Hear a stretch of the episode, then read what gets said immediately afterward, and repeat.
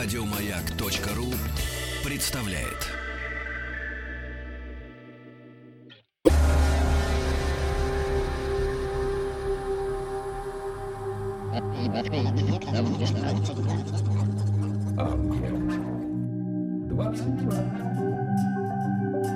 Объект 22.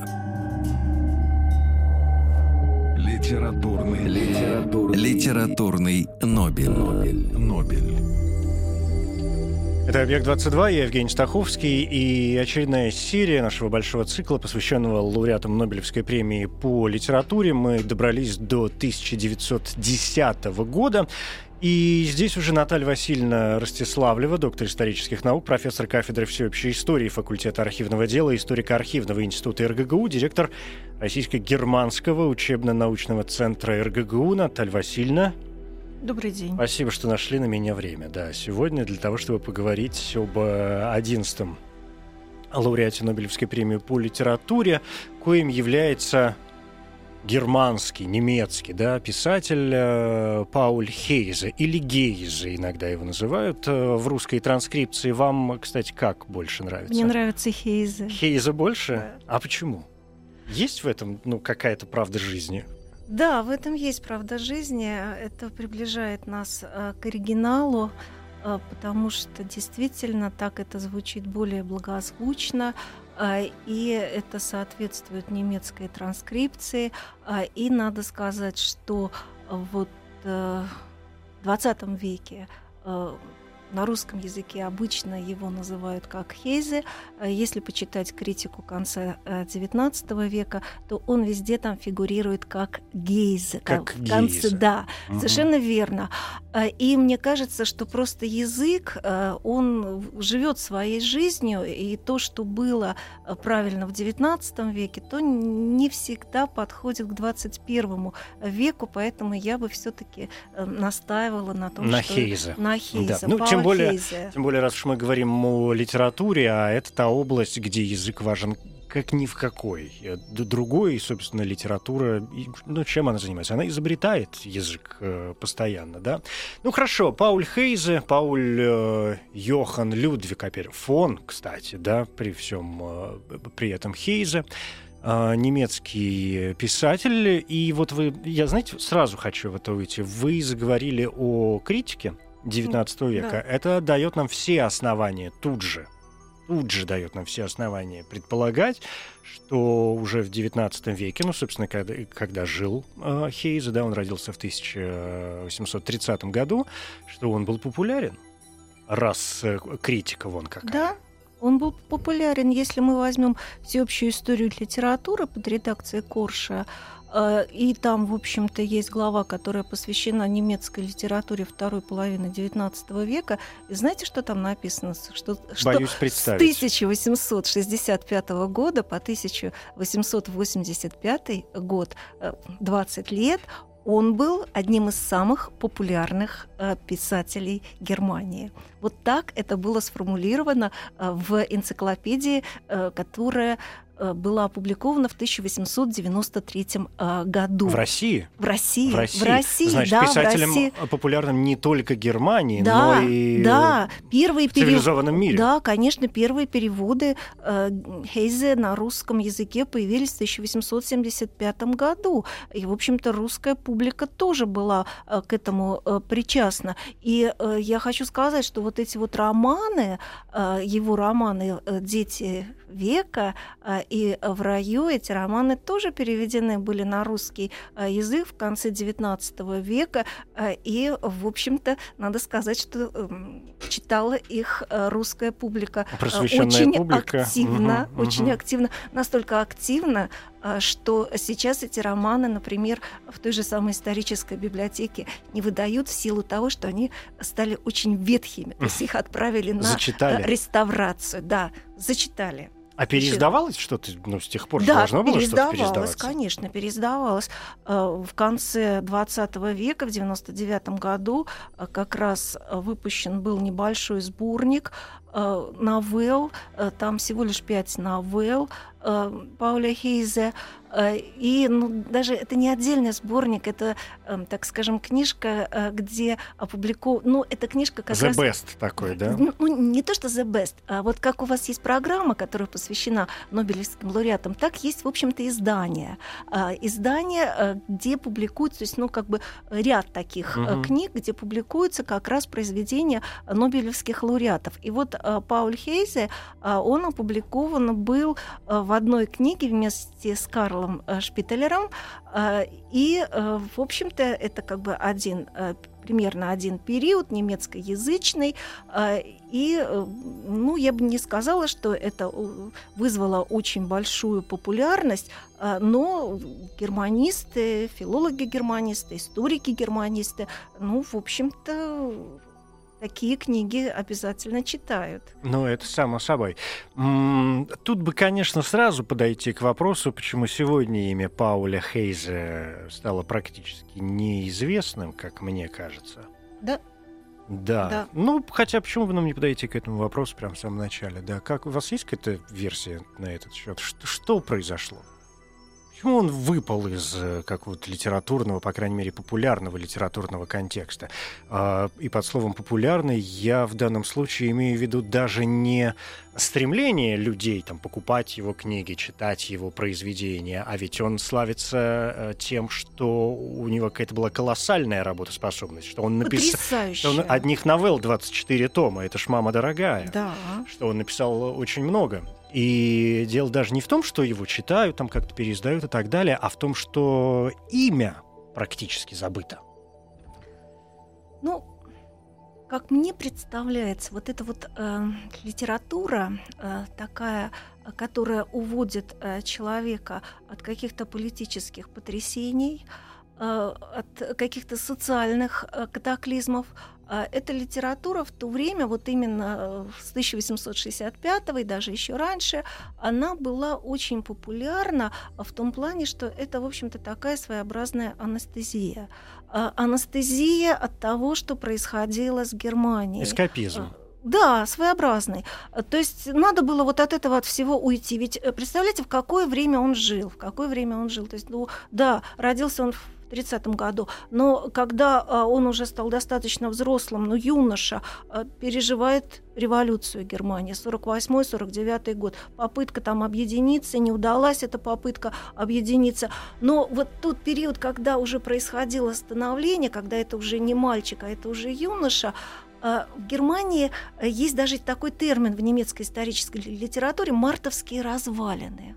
То есть вот революция потерпела поражение, да, то есть вот полный такой упадок. Более того, вот то возвышенное движение, а, которое было на пике в годы революции 48-49 года, либерализм, а это движение, оно потихонечку, в общем-то, отказывается от своих таких ранних а, принципов. А, например, в той же самой Пруссии, где родился, он же родился в Берлине, Хейзе, это столица Пруссии, встают э, либералы на э, позиции реальной политики, то есть сотрудничать надо а, с государством. А что такое прусское государство? То есть это, в общем-то, государство, которое уже сделало один раз эм, попытку объединить Германию под своей эгидой. То есть это было после поражения ре- революции. Пруссия сделала все, чтобы, в общем-то, вот это единство, которое было подготовлено франкфуртским парламентом и была принята имперская конституция, которая как раз создавала федеративное государство, чтобы это не сложилось, и Пруссия попыталась, значит, под своей эгидой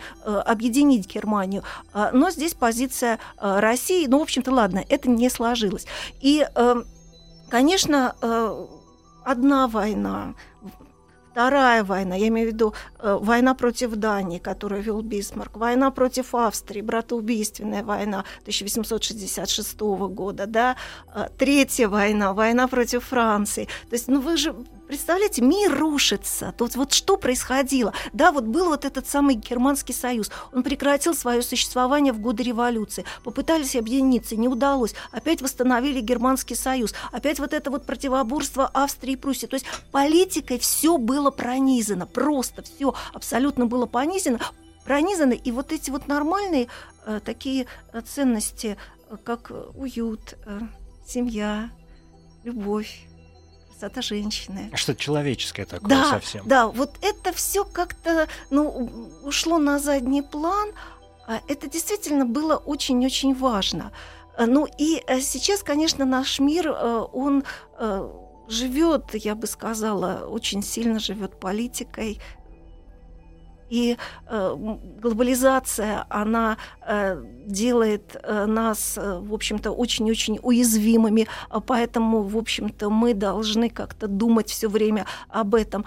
А, Но я хочу сказать, что э, вот эти вот ценности, которые, особенно в новеллах Хайзе, э, да и в его романах, ну, может быть, они все равно являются важными и э, значимыми. Просто вот э, наш внутренний мир, э, он э, очень, так скажем, закрыт, э, многих, у многих э, закрыт для э, эстетики. Э, Да, конечно, он не сумел э, примирить вот эту, я бы сказала, э, пламенность трибуна э, и эстетическое чувство, что сделал Гёте, да, поэтому Мгм. вот Гёте, он Поэт как популярен. э, рупор э, Ну, революции. у него как бы и то, и то, да, то есть вот он как-то вот сумел. Но это действительно гений, это действительно гений, который э, это соединяет. А вот э, Хейзе, э, он э, нет, он ушел вот в частную жизнь, но вот его новеллы, его новеллы, особенно «Строптивая», «Последний кентавр», да, это, знаете, вот такие, я бы сказала, изящные безделушки. Из них можно прожить. Но насколько В с ними каком жить? смысле, да? В каком смысле изящные безделушки все-таки? Мы знаем авторов, которые действительно пишут такие водевильчики, какие-то легковесные Нет, это- истории. это, не И в легковесно. то же время, говоря, например, о новеллах, да, и о светской жизни, и ну, практическом отсутствии политической жизни в своих произведениях, ну, скажем, Мопассан.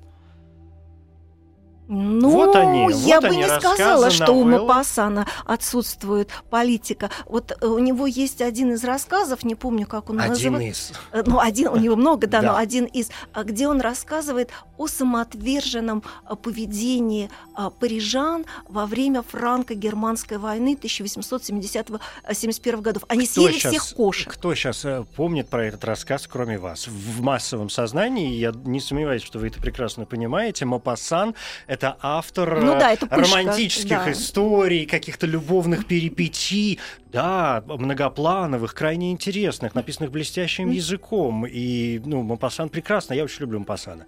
А, и, и это не водевильчики, да, это действительно Нет, знаете, какие-то у пласты Хейзе, жизни. у Хейзе это Поэтому- тоже не водевильчики. Это абсолютно не водевильчики. Вот его самая первая а, новелла «Строптивая». Ну, вроде как бы такой совершенно безыскусственный сюжет, да, то есть он рассказывает а, о... То есть это новелла из итальянской а, жизни о любви. Но а, вот лаконичность слога, да, то есть держит в напряжении, да, потом такой вот конец, все заканчивается свадьбой, вот, а, но это выражено э, не каким-то таким вот сахарным языком, а это очень лаконично.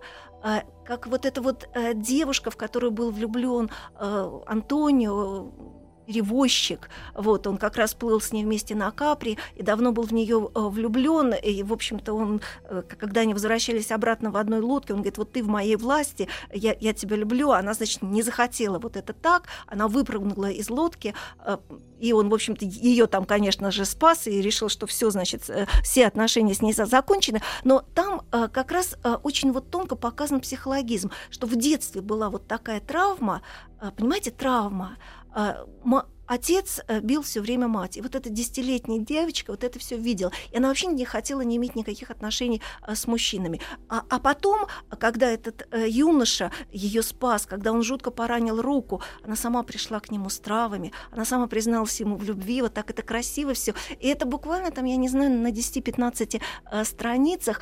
Да, вот это действительно так изящно. Без этого можно прожить, без этих чувств. Да, они такие, может быть, немножко наивные, но вот этот вот психологизм, да, вот как вот эта вот травма э, сделала девушку красавицу, причем до этого э, к ней сватался художник, и она ему отказала. Отказала, хотя они жили очень бедно, с матерью вдвоем, ей приходилось работать. А, потому что вот это вот тр- психологическая травма. А здесь вот как бы вот так вот раз она сама а, увидела, что человек, в общем-то, добр к ней. А, ну и вот такие новеллы, а, они, а, я думаю, а, ну затрагивали а, у немецкой публики и не только а, и у российской публики, но самые вот такие вот а, струны а, души. А, вот в частности тоже вот такой интересный а, пример.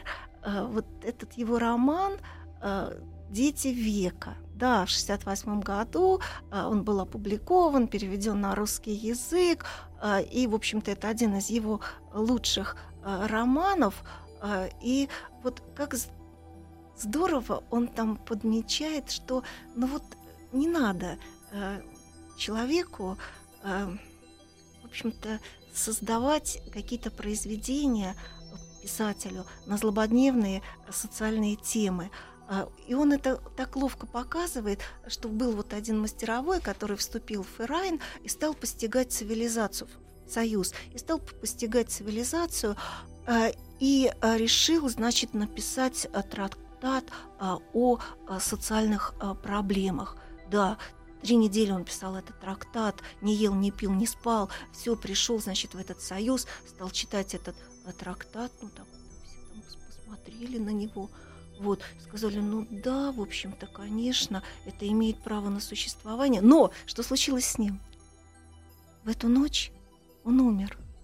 Он умер Э, с блаженной улыбкой на лице. То есть вот как бы, ну, не, да, действительно, писатель, он должен действительно прежде всего развивать а, вот это самое а, эстетическое а, чувство, но и, конечно, эстетическое чувство, оно вот в то же время должно быть вместе со свободой.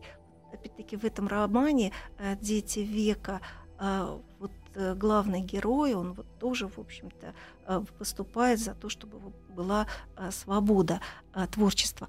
Но вот мне кажется, что Хейзе он сейчас будет все-таки вызывать определенный интерес. Вы думаете, вернется?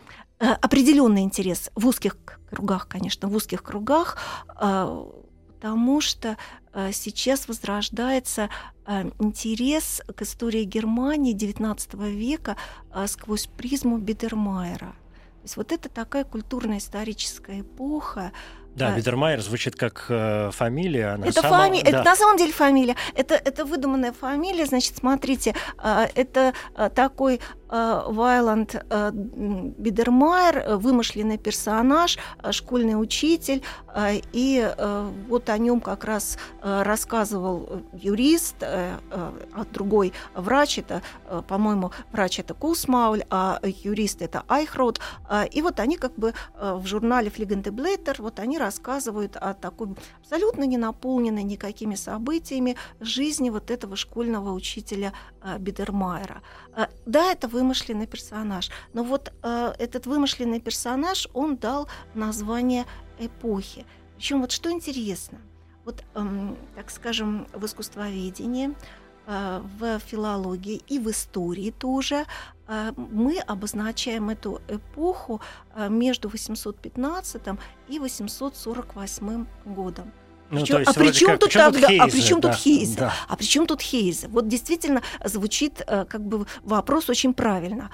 Но э, есть э, такая точка зрения, э, что вот именно когда революция в 48 году потерпела, в 49 году, простите, потерпела поражение, э, то э, опять-таки вот наступает вот такой же, в общем-то, период, как после 815 года, э, и э, вот опять э, эти э, интересы к обыденной жизни, они э, возрождаются. И э, надо сказать, что э, есть такое еще мнение, вот э, разрывы и преемственность, да, а, да, вот действительно, а, то есть как бы продолжить вот эту эпоху Бидермайера а, где-то до 80-х годов, мне кажется, вполне можно, если иметь в виду вот этот самый угу. мюнхенский кружок, который действовал... О котором мы поговорим да, еще, поговорим. конечно. То есть это попытка посмотреть в кажущееся почти идеальном прошлое? Нет, это не идеальное прошлое. Это, понимаете, уход в частную жизнь уход в частную вот жизнь. Опять тот самый эскапизм. Да, а ведь э, в частную жизнь э, уходили разные люди. Например, э, в частную жизнь из политики ушел такой известный ученый Вильгельм фон Гумбольд. Да, он был известным политиком, он какое-то время был министром, основал Гумбольдский университет, но... А потом раз А потом раз в 1819 году и ушел. И ушел. И ушел.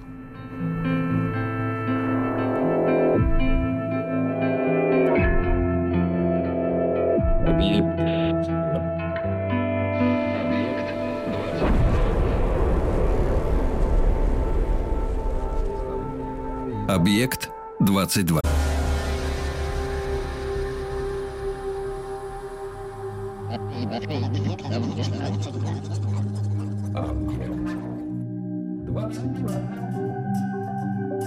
Объект 22. Литературный, литературный, Литературный Нобель. Нобель. Нобель. Это очередная серия нашего цикла о лауреатах Нобелевской премии по литературе. Я Евгений Стаховский, и здесь Наталья Васильевна Ростиславлева, доктор исторических наук. Мы говорим сегодня об одиннадцатом э, лауреате Нобелевской премии по литературе Пауле э, Хейзе. А я хотел бы вернуться к э, Бидермейеру, да, да. на, какое-то время, если он вам кажется столь важным для понимания э, творчества э, Хейза, потому что когда вы обозначили вот эти даты, что 15-48 19 да. века, да. да.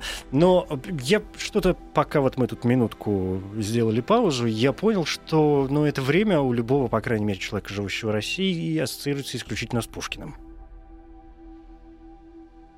Ну да. Означает ли это, что мы и Бидермейер должны воспринимать как э, такую, ну, для нашего понимания, как пушкинскую эстетику в некотором роде? Нет. Наверное, все-таки нет. Все-таки нет. Наверное, все-таки нет. То есть, вы знаете, эстетика Бидермайера а, это а, эстетика частной жизни. То есть очень а, пристальное внимание уделялось стилю мебели, растительным орнаментам, которыми украшали стены. Цветок Бидермайера – это фиалка.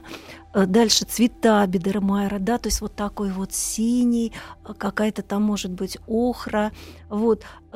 И так скажем, вот художники этой эпохи, например, один из самых известных художников Гертнер, да, то есть вот они как раз э, были, э, я бы сказала, специалистами в рамках жанровой живописи, да, то есть вот какая-нибудь милая девушка, вот она сидит, читает книгу, э, обязательно вот этот антураж, да, вот эта вот мебель. Например, тот же самый Вильгельм фон Гумбольд, когда он удалился, э, ушел из политики и стал заниматься наукой и частной жизнью, да, то есть он удалился в свое поместье Тегель. Э, и Тегель, он тоже, то есть его интерьеры, они тоже были выдержаны в стилистике э, Бидермайера. Но если все-таки говорить о России, вы знаете, есть вообще исследования, э, которые попытались, в общем-то, эту эстетику Бидермайера обнаружить в России. Есть такая исследовательница Маркина, и она как раз написала работу о Кипринском, о Борисе Кипринском, и вот она рассматривает его живопись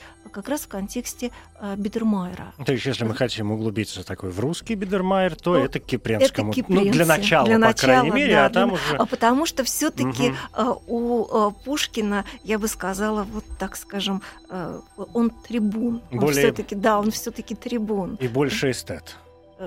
Ну, вот как раз э, эстетика Табидермайера, там тоже есть своя эстетика. Но вот еще один очень важный момент э, – это массовизация. То есть э, вот э, книга э, о Бидермайере, одна из самых последних э, книг э, о Бидермайере, так и называется, она вышла э, в Германии, называется «Изобретая простоту» изобретая простоту. То есть там нет никакой барочной вычурности. Там все очень просто. Такие вот чистые линии.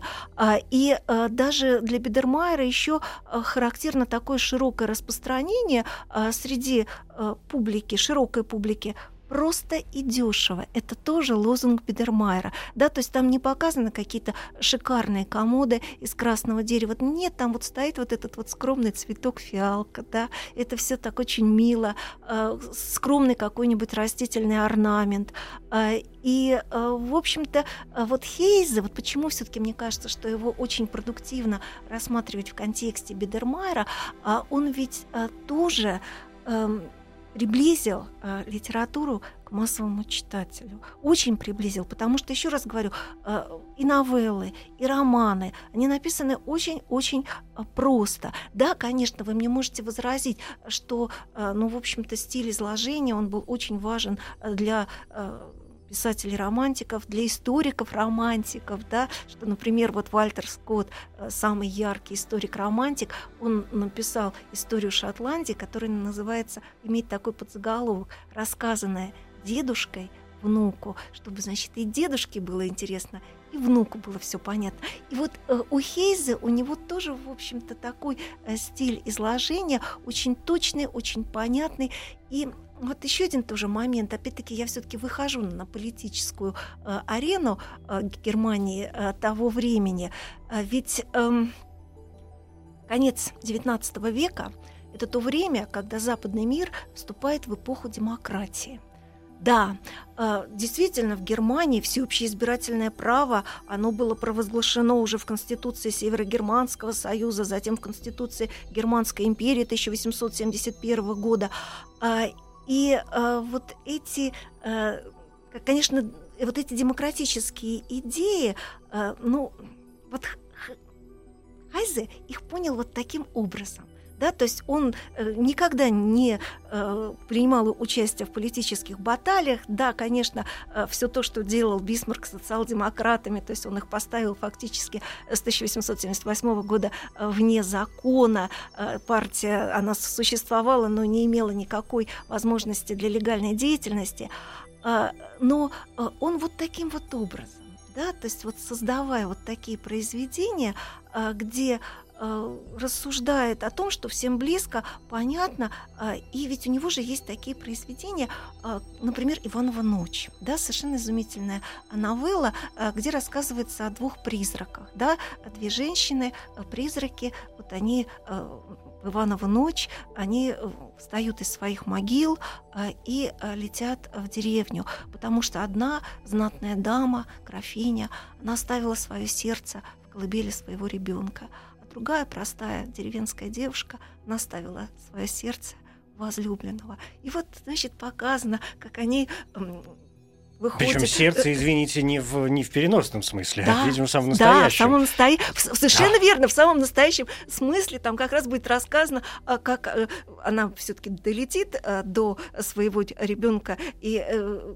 ребенок будет очень плакать, и собака будет очень лаять, э, и она поймет, что она уже, в общем-то, ему не нужна, и она вот из-под подушки достанет э, сердце э, и его спрячет. А другая сельская девушка увидела, как веселится ее возлюбленный с другой, и тоже побежала в амбар, где она спрятала сердце, взяла это сердце, и вот они вместе летят обратно на кладбище, потому что смерть, которая работает сторожем на этом самом кладбище, она сказала, что в час ночи надо прилететь, так вот немножко, знаете, вот жутко, вот такая вот, так немножко страшно, как они там с вампирами встречаются. Вот. Э, но э, когда они пролетают мимо болота, одна другой говорит, ты знаешь что, э, давай бросим наши сердца в болотную топь потому что ну, не нужны уже здесь э, мы. То есть мы должны быть в другом мире. И они бросили, и с облегчением, значит, опять прилетели э, на кладбище и с легким таким э, хотела сказать сердцем, без легкого сердца, уже без легкого сердца, они э, проскользнули в свои э, могилы. Ну, ну что здесь? Но настолько это э, сделано элегантно, вот когда там они встречают призраков разбойников, да, и вот разбойники их сопровождают, то есть какой-то флирт возникает между этими разбойниками. То есть э, это действительно э, самому такому невзыскательному читателю, который, ну вот, не знаком с философией Шопенгауэра. Да, ведь э, вот у меня сложилось впечатление, хотя я об этом нигде э, не прочитала, но это мое личное впечатление. И спасибо вам большое, что вы меня пригласили на эту Что передачу. у вас есть возможность Да, высказать да, это? да. да, пожалуйста. Да, а, потому что э, ведь э, именно Шопенгауэр, он как раз призывал к этой эстетизации жизни. То есть он считал, что да, вот действительно эстетика — это то, что спасает нас а, от э, вот всех этих катаклизмов. А, И э, вот э, Шопенгауэр, по-моему, оказал на Хейзе а, очень большое влияние. В частности, вот этот вот роман «Дети века», да, а, это, в общем-то, роман как раз эпохи Шопенгауэра, и э, чувствуется, то есть вот по, по крайней мере, вот я чувствовала, вот читая этот роман, я чувствовала дыхание Шопенгауэра. да. Где-то он там Да. маячит, Нет, да? причем Мгм. Главный герой был увлечен, главный герой был очень увлечен Шопенгауэром, и они все время как бы его вспоминали. Вот. Э, То есть, э, а здесь как бы он создает, несмотря на то, что вот он сам, естественно, был интеллектуалом, безусловно, э, и очень трудолюбивым интеллектуалом, очень порядочным человеком, он вот думал о том, чтобы действительно дойти до каждого. Э, И да, вот это вот немецкое бюргерство, немецкое бюргерство, Ну, причем в, в хорошем смысле этого слова. хорошем, Мгм. в хорошем, абсолютно в хорошем смысле слова, э, то, что вот люди, да, действительно после трудового дня, ведь э, грамотность, она э, в Германии была распространена достаточно хорошо. Э, Это связано с реформацией. Лютер э, в XVI веке, он, в общем-то, много очень сделал для распространения грамотности. Э, Поэтому, в общем-то, вот эти э, и новеллы, э, ну, драмы, они пользовались меньшей популярностью, э, и на сцене долго не задерживались. И э, на русском Слишком сиюсекундные? Э, Ну, какие-то, они в основном, знаете, на античных сюжетах были построены. а, И, э, видимо, вот для массового зрителя вот эти античные сюжеты были уже немножко тяжеловаты. А, И поэтому они действительно на театральных подмостках не задерживались. А вот новеллы пользовались большой популярностью. У него же еще даже есть новеллы в стихах. А, э, Да, да, инверзен, новеллан инверзен. Что-то неожиданное. Да, это что-то неожиданное. Причем вот как раз То вот есть пока Тургенев писал стихи в прозе, да, он писал писал А между прочим, новеллы Хейзе, стихах. Хейзе э, оказал очень большое влияние на Тургенева. Да, да, да. Э, Даже мне попадалось где-то эм, какой-то анализ в немецкой литературе, что э, на эм, новеллу Тургенева «Вешние воды» как раз вот э, Хейзе... Влияние Хейза да, было сильно, да, да? да, да, вот Мгм. именно на эту э, новеллу. Но, простите, я хотела эм, сказать о новеллах в стихах. да. А, Они все-таки так немножко отличаются от новелл а, в прозе. А, В частности, у него есть такая новелла, которая называется «Женская эмансипация» в стихах. Да, вот в прият- Прекрасно. Прекрасно, да. Вот в приятной обстановке люди дома, естественно, в уютном, теплом доме, они обсуждают роль женщины. Ну и, конечно, это очень, я бы сказала, так примитивно, но опять-таки вот для уютной, теплой обстановки это то, что должно быть, что да, женщина должна быть доброй, да, женщина должна быть требов... эм, преданной, даже не требовательной, не требовательной. Я оговорилась, оговорка такая. Вот, эм, должна быть доброй, должна быть преданной, должна быть хранительницей, хранительницей очага, должна быть заботливой. А, И вот это вот все в стихах. Вот это все в стихах. То есть одна таких из э, известных таких э, новелл.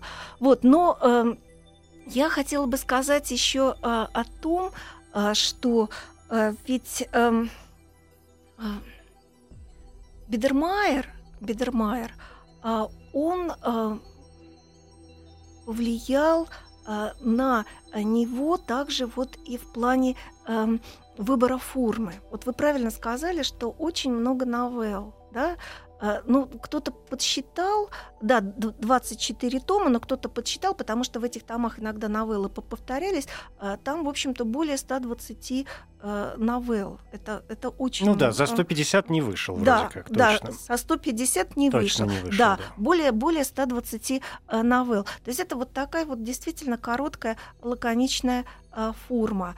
А, и вот, э, например, живопись э, Бидермайера, да, то есть я сказала, что это вот такая вот жанровая живопись. Вот, да, э, изображается какой-то интерьер, очень все лаконично, очень все просто, очень простая композиция, то есть не какие-то там, я не знаю, Ничего вычурного, да? Да, никаких вычурных, вот как, например, у Жена Делакруа, там «Свобода на баррикадах», вот стоит эта женщина, да, то есть вот все это как бы очень зовущее к Э, борьбе. Э, здесь ничего этого э, не было. Ну и, конечно, вот стилистика Бидермайера, эм, она, безусловно, также и связана отчасти вот в архитектуре, конечно же, с античным наследием. И он попытался тоже, в общем-то, как-то обратиться к античному наследию, вот как раз в своих драмах он попытался это сделать. И вот эм, у меня еще одна такая мысль возникла, что вот это был период продолжающегося неогуманизма, если можно так сказать. Что вот смотрите, вот период эм, начала XIX э, века, когда вот Гумбольд создавал свой университет, да, это период неогуманизма. То есть вот эти человек в центре. То есть что значит гуманизм? Да? То есть э, это э, в центре стоит обычный человек. А, и этот человек, а, он, ну, прежде всего предназначен для свободы. А свобода, например, тем же самым Гумбольтом понималась как образование. Да. И возможность образования. Воз... Литературный, литературный, литературный Нобель. Нобель. Нобель. Смотрите-ка, Наталья Васильевна, что у нас с вами получается, да? Значит, по поводу Хейза. Какая картинка тут вырисовывается? А, с одной стороны, античное наследие, что прекрасно. Вторым пунктом я бы, наверное, прописал сюда все-таки братьев Грим, как э, сумасшедших, э, в хорошем смысле этого слова, великих э, филологов э, германских, да, и которые, безусловно, повлияли на развитие национальной литературы. И когда вы вспоминали вот ту историю про женщин, выпрыгивающих из могилы и теряющих свои э, сердца, ну ведь действительно, у Хейжа не только светские какие-то вещи, да, не только что-то вот э, такое бытовое, а, извините, рассказы ужасов, такая махровая мистика, сегодня бы мы назвали, присутствует в полной своей красе. И не только в этой да, новелле. Да, не только да. В этой новелле. То есть у него и, и достаточно mm-hmm. много, поэтому я и вспомнил о братьях mm-hmm. Грим. Шопенгауэр, лекарство вечно с нами, это понятно, куда же без него. Это вот, видимо, такая легкая страсть к аскетизму, не такому аскетизму, как у Ницше, конечно, но, по крайней мере, размышления о нем и отходу от внешнего мира, подлого и отвратительного, да, в данном случае уход в, в свое э, творчество, в искусство и в тонкие какие-то материи, э, представляются мне вполне понятными.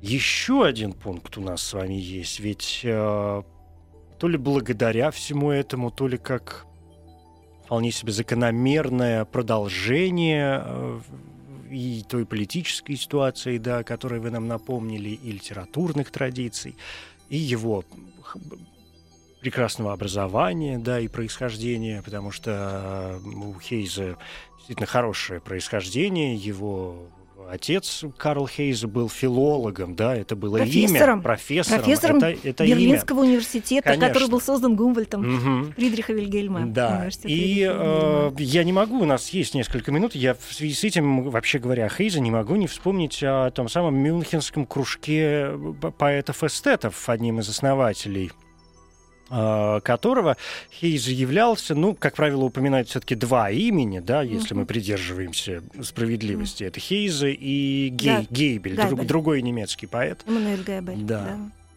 Ну вот что это за крокодилы-то за такие? Ну, я должна сказать, что э, баварский э, король э, Людвиг II, э, он э, как раз э, Ой, извинись, извините, Максимилиан II. Максимилиан. Людвиг II — это вот тот, который наш Швайнштайн. Это с Вагнером, да, который возился, да. Извините. Вот. Максимилиан II, а, он а, как раз вот и озаботился созданием этого а, кружка. Да, кружок был создан в 1852 году, И Хейзе попал туда по рекомендации вот своего друга Эммануэля Гайбеля. Да, Хейзе, конечно, был заинтересован. В 1954 году он вступил в этот кружок. Ему Максимилиан II выдал очень хорошую стипендию. Тысяча талеров. Тысячи талеров, да. И надо сказать, что э, некоторые злые языки э, пишут о том, что э, вот он такой плодовитый, поскольку он вот такой вот порядочный, он решил отработать свой гонорар, да, то есть вот ему дают такие, это очень большие деньги по тем временам, э, и он поэтому так э, очень много э, писал. Но в 68 году он отказывается от этой стипендии в пользу своего друга Эммануэля Габеля. Э, и э, продолжает очень много работать. Теперь он уже популярен, как я сказала, с 65 года. Он на пике популярности, у него много гонорарных работ. Но вот говоря об этом Мюнхенском кружке и о Максимилиане II, Максимилиан II также еще прославился э, в связи э, с величайшим э, немецким историком Леопольдом фон Ранке. Дело в том, что он пригласил Леопольда фон Ранке для чтения лекций – и э, Ранке э, вот так вот без подготовки, э, великий действительно Ранке, прочитал 19 лекций. То есть условием, условием этого короля было как раз вот творчество членов этого кружка. То есть вот ранка... Чтобы люди могли да, общаться, вот, разговаривать да, между и, собой. Между ну, прочим, такой настоящий да, кружок. Действительно, это вот рассуждение о поэзии, о литературе, об истории. Например, Ранке, он на основе вот этих лекций написал свою потрясающую работу об эпохах новой истории, а, которая, ну, в общем-то, показывает, что Ранке это вовсе не какой-то там консерватор, который отрицал а, идею прогресса. Просто, вот послушайте, он видел прогресс в индивидуальном, однократном, то есть он в каждую эпоху, в каждую эпоху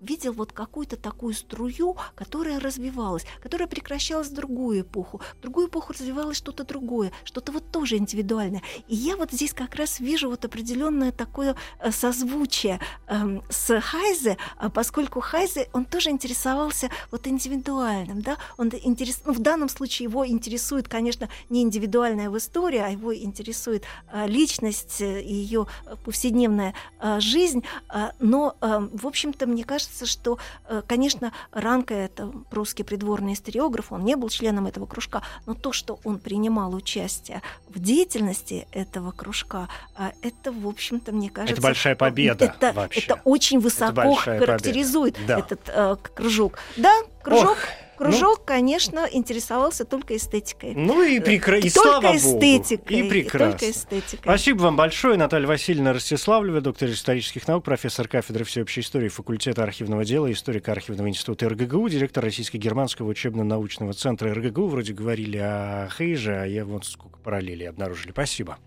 Спасибо.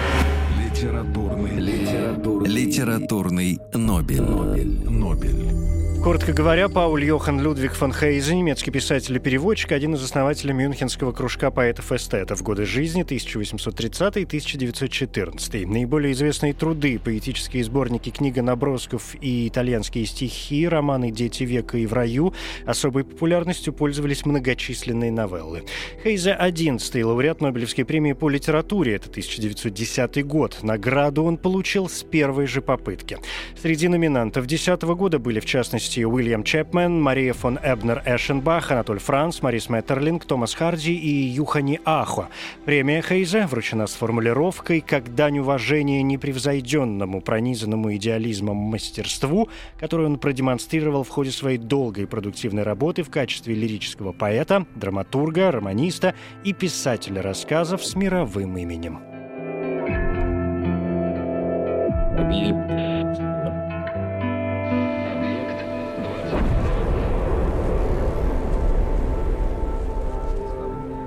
Объект 20. Еще больше подкастов на радиомаяк.ру.